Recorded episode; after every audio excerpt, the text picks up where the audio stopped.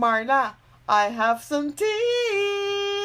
Ah, pues Edith, ya yo tengo mi café listo, pero ¿me va a costar algún centavo? Nena, pero que tú te crees si tú andas conmigo. Ah, pues vámonos. Hello, hello, hello. Hello. How are you, Marla? Bien, ¿y tú, Edith? ¿Cómo estás? Ay, nena, yo aquí mirando unas cosas en el internet y es que me quedo patidifusa y lela. Ok, nunca había escuchado esa palabra, pero ok. Anonadada. Ah, ok, ok. Entendí, entendí. Me quedo pasmada como la gente se cree cuando embuste salen las redes y Uf, forman un caos y un revolú y es como que es que hello como la gente no tiene dos neuronas en el cerebro yo no sé es que hay mucho, eh, como dicen por ahí, clickbait y falta de transparencia. Es todo como que fake. Todo es eh, una, una ilusión. sí algunos de transparentes y dan demasiada información Yo. y otros como que se creen una vida de muñequitos y se creen que uno se lo va a creer este, esto es Tú sabes que eso me pasó funny. Mira, te voy a hacer un cuento. Pero espérate, aloha mi gente que nos escucha. Oh, sí. ¿cómo Oye, siempre se nos olvida que hay gente escuchándonos porque nos envolvemos en la conversación bien rápido. Hola, hola a todos los que nos escuchan, ¿cómo están? Bien. Yo confío en que todo el mundo está bien. Bueno, te voy a contar. Yo no sé si tú te acuerdas, hace varios meses salió un documental en Netflix que se llamaba, um, oh my God, ¿cómo se llamaba? Era sobre la comida, era como que What's the pill? No, um, era sobre los productos que nos hacen daño o anyways, y todo el mundo se convirtió, what the health, what the health. No sé si escuchaste sobre ese documental. No, eso Ok, no lo... so, es un documental que salió en Netflix, se llamaba What the Health. Y todo el mundo que vio el documental, literalmente tan pronto engancharon de ver y terminaron de ver el documental, se convirtieron a vegans. Ok. Entonces empecé a ver todos mis friends, like, yo te diría que como un 70% de ellos que habían visto el, el show empezaron desde hoy, soy vegano. Ah, nada más por ver este documental, que si la gente verdaderamente aprendiera y dedicara un poquito de tiempo a entender lo que están viendo, el documental está auspiciado por la Sociedad de Veganos de Estados Unidos y un montón de corporaciones que tienen sus propios intereses. Ajá, ajá. Obviamente nada más te van a dar una perspectiva sobre lo que a ellos más le conviene. La gente de verdad son completamente eh, blind, o sea, ciegos a ese tipo de...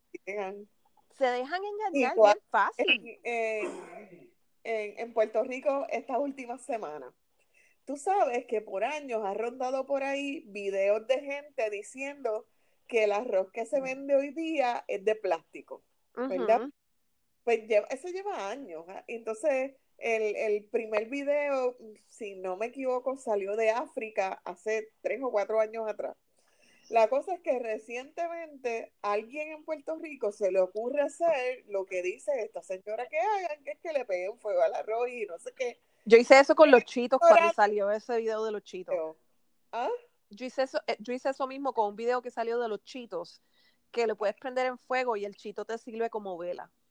Pues ya lo sé, pues para la próxima temporada de Huracán compro chitos en vez de vela. Pues mira, la cosa fue que un bobo hace un video, se va a virar, entonces después otra viene y lo hace, y literal ponen en riesgo una empresa puertorriqueña por cuestión de querer hacerse famoso en, en, en, Facebook. Y entonces me, me, me, choca tanto y hasta me da rabia cómo la gente se cree cuánta estupidez sale en Facebook. Tú sabes que también pasa mucho, no tanto a nivel así grande, pero a nivel básico, como por ejemplo los influencers que hacen, te presentan esta imagen bella, preciosa. Ejemplo, la gente que está bien en, envuelta en, en la dieta, que te están vendiendo like beach body. Entonces te dicen, no, tú puedes, tú lo puedes hacer, pero no te dicen todo, like, las verdades que están detrás, nada más te presentan como que una imagen sin, sin nada. Entonces, si la persona no tiene el tiempo o las ganas de hacer una investigación y de verdad aprender o educarse en cuanto a ese tema o, en cuanto a eso, se dejan engañar bien rápido, bien fácil. Caen en la trampa. Caen en la trampa. y, este, obviamente, si la persona te está vendiendo pastillas, suplementos, batidas, solamente te va a mostrar su mejor ángulo, su mejor foto, este, se va a presentar como que siempre come saludable, cuando en realidad se, de vez en cuando lechonea, pero esa parte no la va a decir. No, never. Sea, eh, que, que, o igual, por ejemplo, estas personas que quieren presentar una vida perfecta, la, la, la casa perfecta. Yo he visto, yo he visto casa enseñando la casa cuando está regada, pero tampoco... Yo he este, visto a bloggers pagarle a sus hijos para que se dejen tomar una foto, torturar a los niños y pagarles para que se dejen tomar una foto. Eh, y pues, para mí eso, eso de verdad deja mucho que desear de la comunidad bloguera de hoy día. Es verdad. De, de los creadores de contenido influyentes, como los quieras llamar. Este, yo creo que, debemos dirigirnos hacia un tipo de, creación de contenido más transparente, más genuino, más honesto. Y, yo creo que, y pasa también en todo, pero pues obvio, una, uno quiere trabajar al nivel más, más básico para poder llegar al cambio más grande en el futuro, pero es como cuando las elecciones y estaba la campaña de Donald Trump y de Hillary Clinton, la gente nada más, tú le ponías algo en Facebook y rápido te creían ese artículo de Facebook sin verdaderamente hacer una investigación, leer el contenido. Hay gente que nada más te comenta en un post de Facebook sin tan siquiera leer el artículo completo. Leen el primer párrafo, la primera oración y te forman una opinión y te dicen, estoy de acuerdo, pero no ven hasta el fondo al final que dice, no estoy de acuerdo con este tema, pasó esto y esto y esto y esto. Y así hay muchos, muchos, muchos, muchos, muchos posts en Facebook, en Instagram, que, hacen ese tipo de cosas, te, te engatusan, como quien dice. Sí, sí, eh, este, la gente quiere, de verdad que la gente ve solamente lo que quiere mirar. Lo que quiere ver. Entonces, eso a la larga, entiendo yo que hace mucho daño. Porque por ejemplo, siempre va a haber la persona que se va a frustrar porque entonces su vida nunca es perfecta, pero la de los demás se ve perfecta. Y, oye, yo tenía un vecino, yo tengo un vecino, que él siempre dice que la grama de mi casa es más verde que la de la otra persona. Es más verde que la de él. Y a mí me da una gracia cada vez que él me, porque siempre que me ve, él me habla de mi grama de lo linda que está, de lo bella que está, y hablamos de otros temas, pero siempre en algún momento me toca el tema de la grama que se ve bonita. Pero cuando yo miro para la casa de él, it's funny, porque en el ángulo en que yo veo su casa, yo veo la grama de él más bonita que la mía. Y entonces, así mismo pasa pues con la gente cuando ve a uno. No solo eso, yo creo que tenemos yo siempre he dicho esto en muchos foros de blogs que he estado. Siempre he dicho que nosotros como influencers, como influyentes, que es lo que se quieren llamar ahora, porque pues ya no somos bloggers, ahora somos influencers. Pues ya yo no uso la palabra influencer, hace ya llevo más de un año, ahora yo uso creador de contenido, porque Ahora la gente tiene 100, 100 amigos en Facebook y se dicen influencers. Bueno, porque influencer es cualquier persona que puede influenciar a otra persona. Y el influencer más importante es esa maestra de kinder. Pero que, lo que iba a decir es que como influencers, como creadores de contenido, como bloggers, como lo quieras llamar, tenemos una presencia en las redes que tiene hasta cierto punto una responsabilidad social. Sí. Lo dije muchas veces antes de María, después de María, lo he dicho antes de, lo he dicho siempre, nosotros hasta cierto punto tenemos una, una responsabilidad social y muchas veces por el miedo a esa transparencia, a decir verdaderamente lo que pensamos, nos olvidamos de ese aspecto de nuestro trabajo, porque ser blogger, ser creador de contenido, ser influencer, es un trabajo. Para mí no, pero para mucha gente es un trabajo. Y aunque para mí no es un trabajo, sí tengo esa responsabilidad social.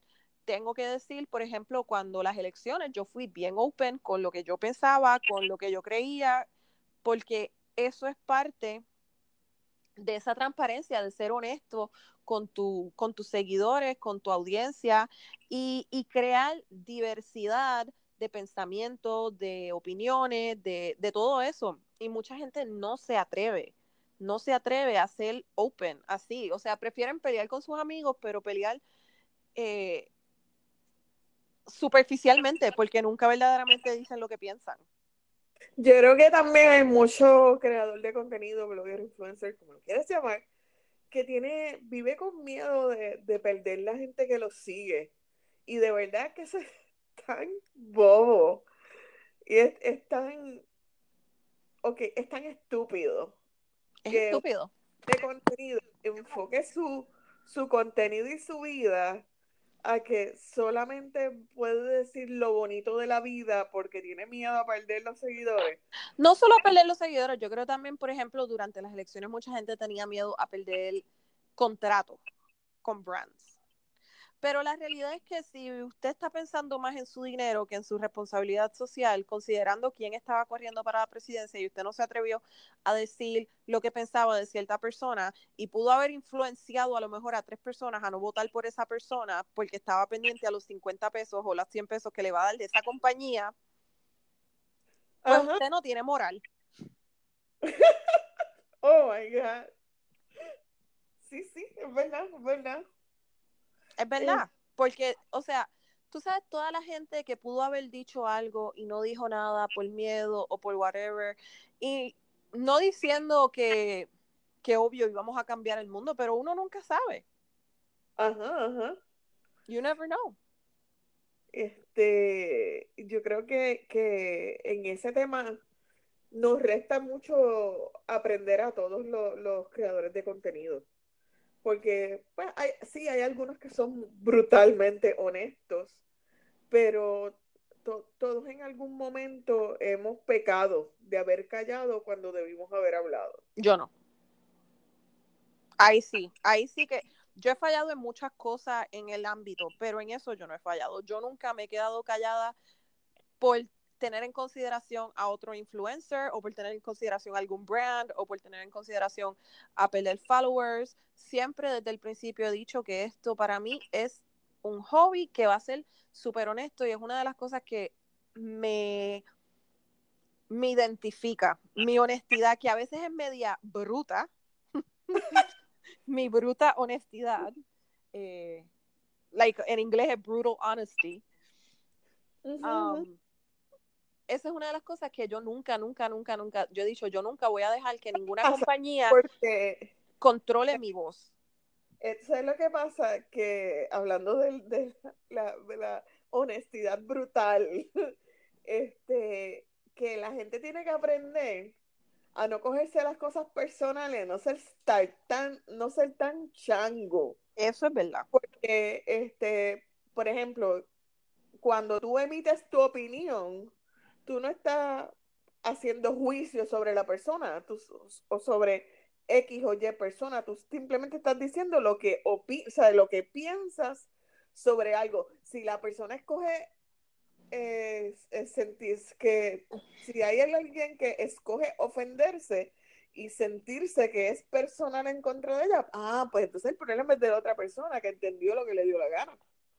Y, por ejemplo, mira, te voy a ser bien honesta, cuando lo de las elecciones, yo fui bien, bien open. Y me hizo... Hubo gente que me bloqueó por, porque yo me expresé honestamente en algunos temas y la gente me bloqueó. Yo dije, yo me quedé como que, ok, es tu pérdida, no es la mía. Ya pues tú mira, cerrado que no puedes escuchar a alguien que opine distinto a ti. Te voy a decir que a mí me pasó todo lo contrario. Yo hice amistades durante las elecciones que nunca pensé que iba a ser contacto con esa persona. Yo tuve mucha comunicación con bloggers, con una blogger en específico, que ella no es blogger, ella es, ella es otra cosa, ella es a otro nivel. Y durante las elecciones nos conectamos de una forma tan y tan personal, porque estábamos lidiando con lo mismo, teníamos más o menos el mismo sentir. Y por chat, yo le mandé un mensaje y le dice, me tocó mucho lo que escribiste, gracias por ser tan honesta, me inspiraste a abril y, nos mantuvimos durante todo ese periodo de las elecciones, o sea, y al día de hoy, cuando la vi la última vez, ella me abrazó y hola, ¿cómo está?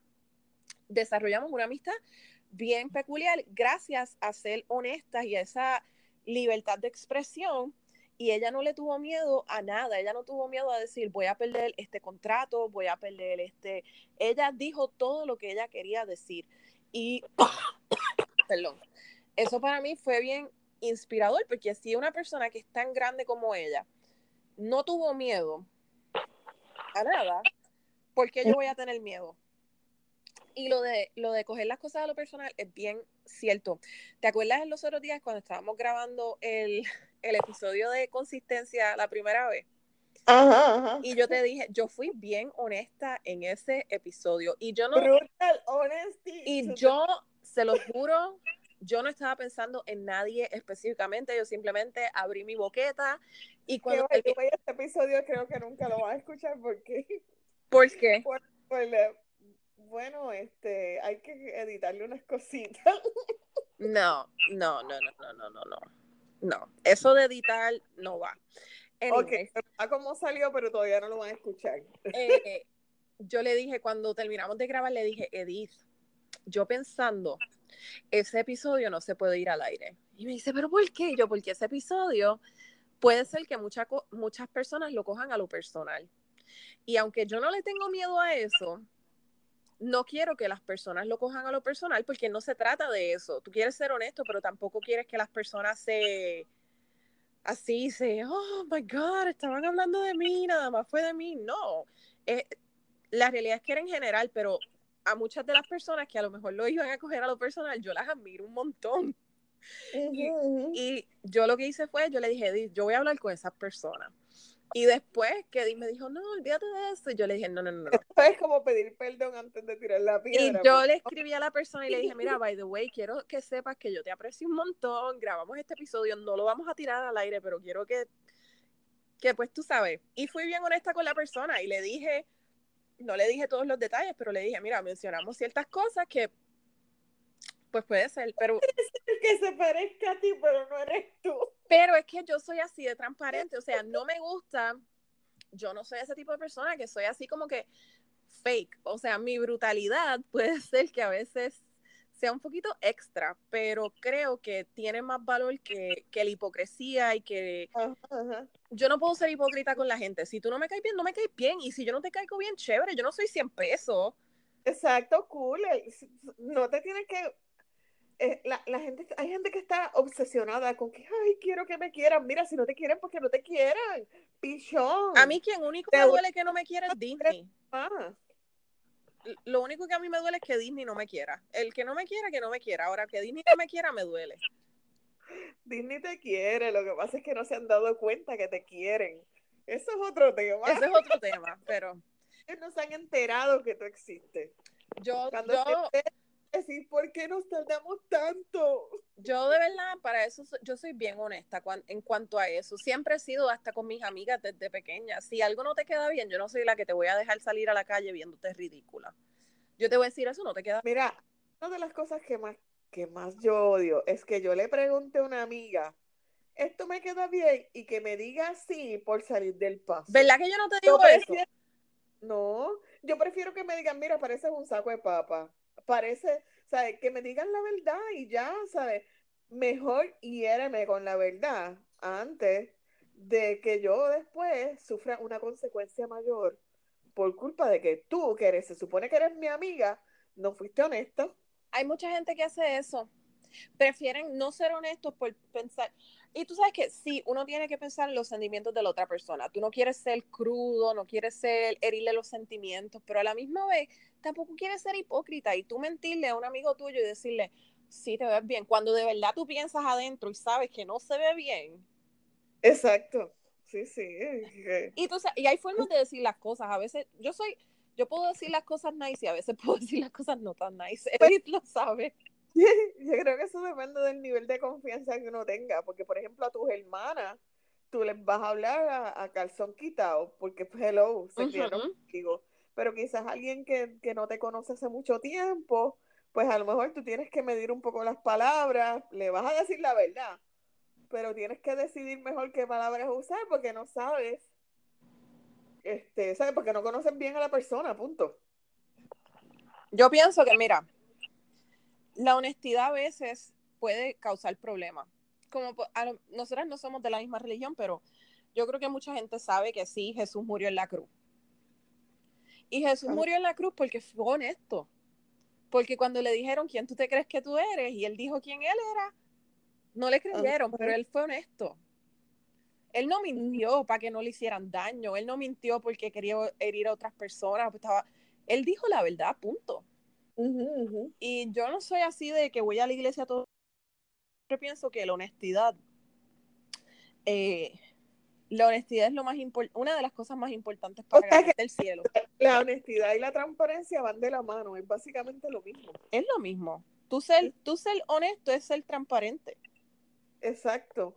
Mira, este, yo he sabido decir la verdad aún sabiendo que me voy a meter en un lío. Pues claro. Este, eh, y no, ¿sabes? Eh, yo creo que es cuestión de valores también. Eh, hay gente que no tiene valores y anda por ahí mintiéndole, tratando de mentirle al mundo entero. Oh my God, como la gente que se roba los escritos de otras personas y los hace pensar que son de ellos, cambian dos o tres palabras, pero... Oh my God, nena, los blogueros que traducen escritos en inglés y los venden como si hubiesen sido su idea. ¿Tú puedes creer tal cosa? Muero. Eso, mira, mejor escribe dos o tres palabras y que salgan de tu cerebro antes de ponerte fishing around y, que, y pegar líneas de otras personas. O, o que, ay, me gusta el eslogan de fulano, le cambio dos palabras y ya es mío. No, créate tu propio contenido. Ay, Déjame sacármelo del pecho.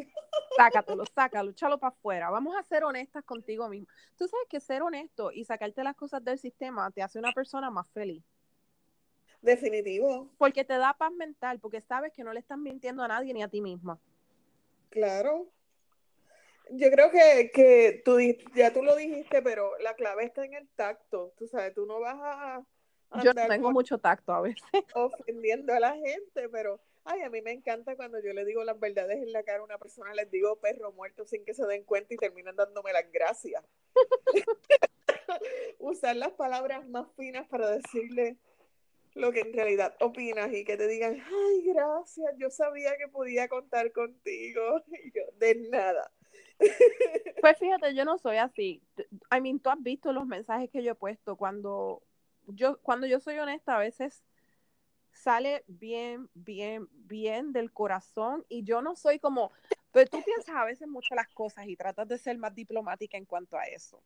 Yo no, yo lo digo como me sale del corazón y a veces me sale así bien nice y a veces me sale no tan nice.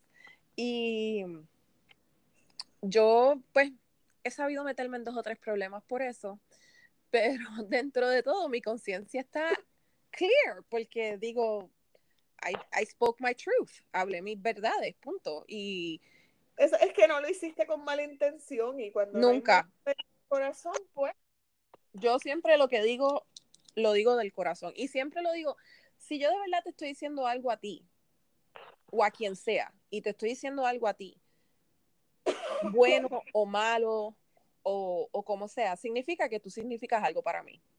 Porque si tú no significaras nada para mí, no dedicaría tiempo a pensar o a tratar de comunicarme contigo o de decirte lo que sea. Te ignoraba, that's it. You don't exist. Eso, es lo que, oh my God, andaba en el clavo. Mira, justo en estos días, este, yo le escribía a, a una bloguera nueva de Puerto Rico y le dije, mira fulana, vi lo que hiciste en tal lugar y me encantó. Pero para la próxima, esto, esto y lo otro. No te voy a decir lo que le dije porque la gente va a poder atar cabos.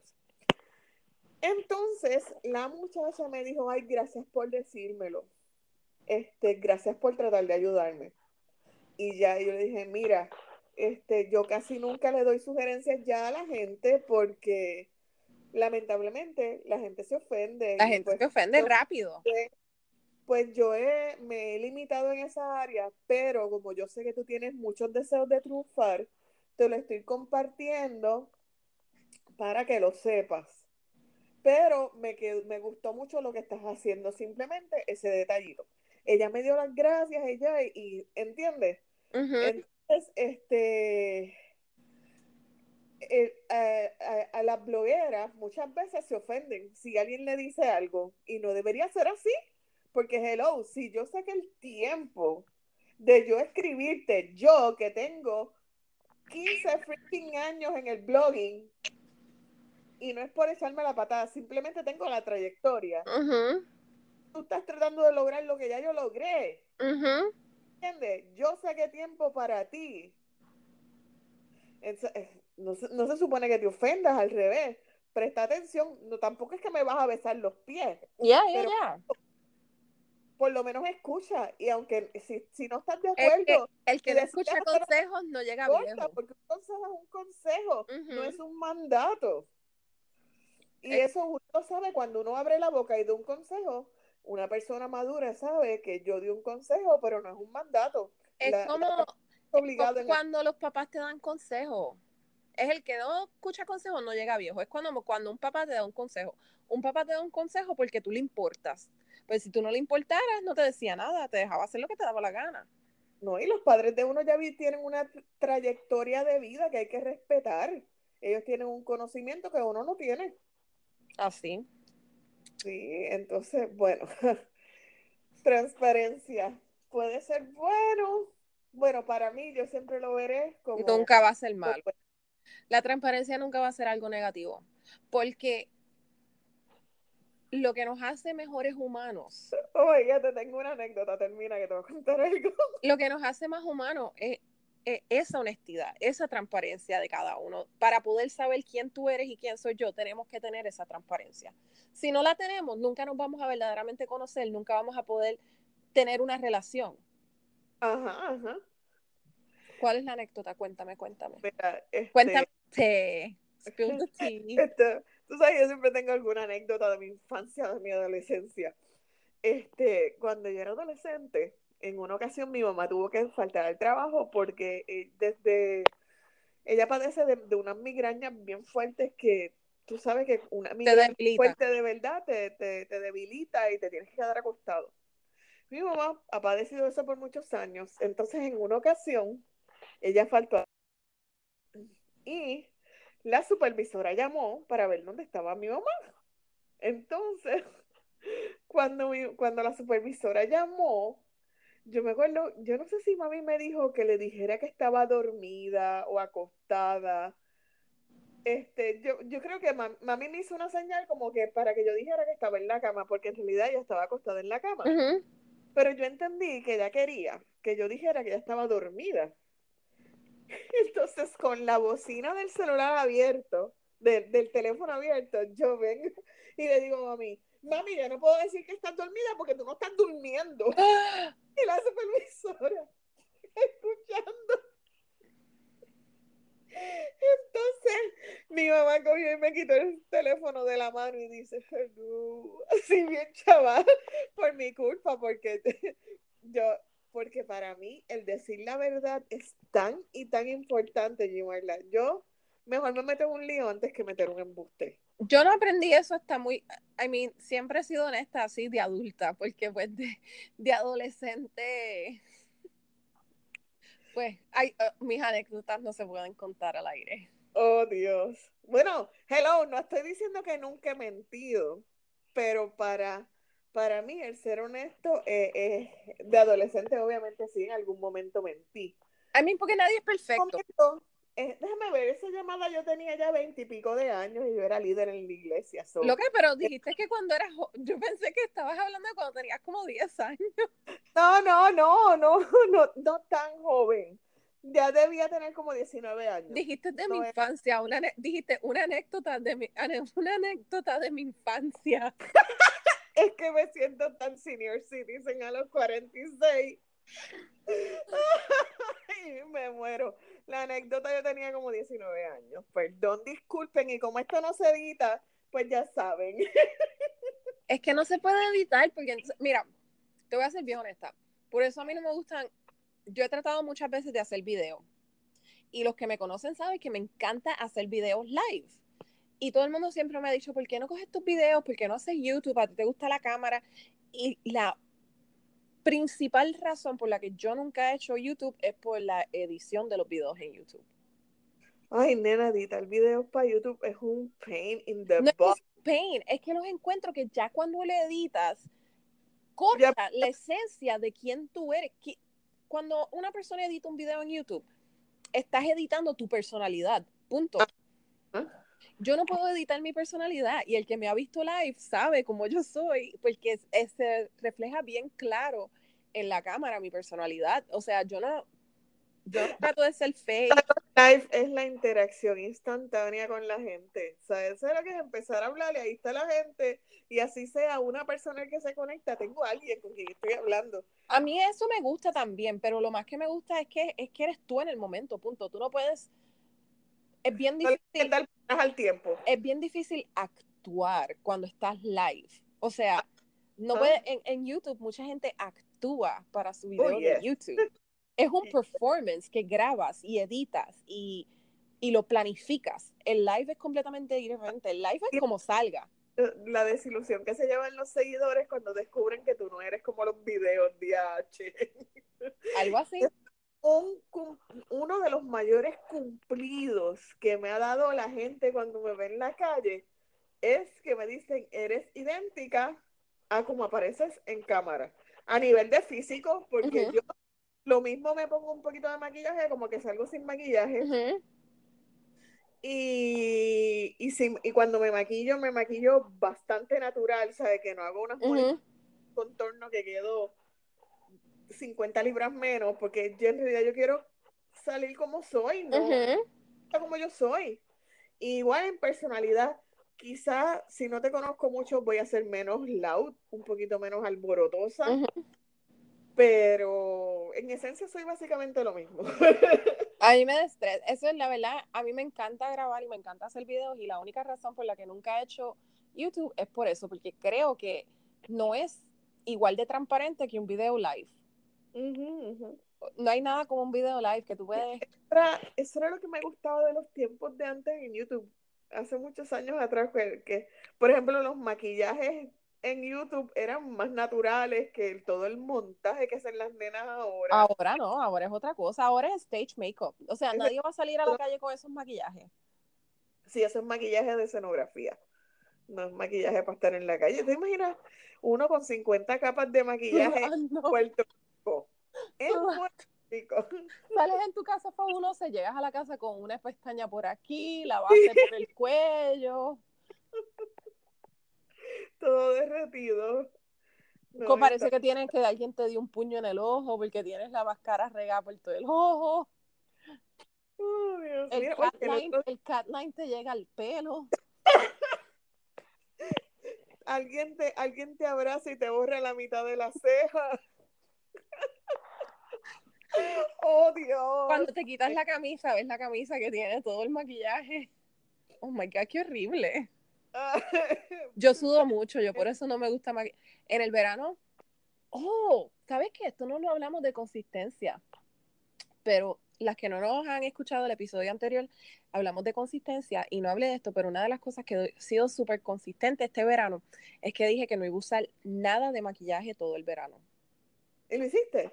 Toda, al verano todavía le queda el mes de agosto, porque pues el verano para nosotros se acaba Labor Day. Pero está sólida. Al día de hoy, ni para mi cumpleaños, ni para nada me he puesto nada de maquillaje.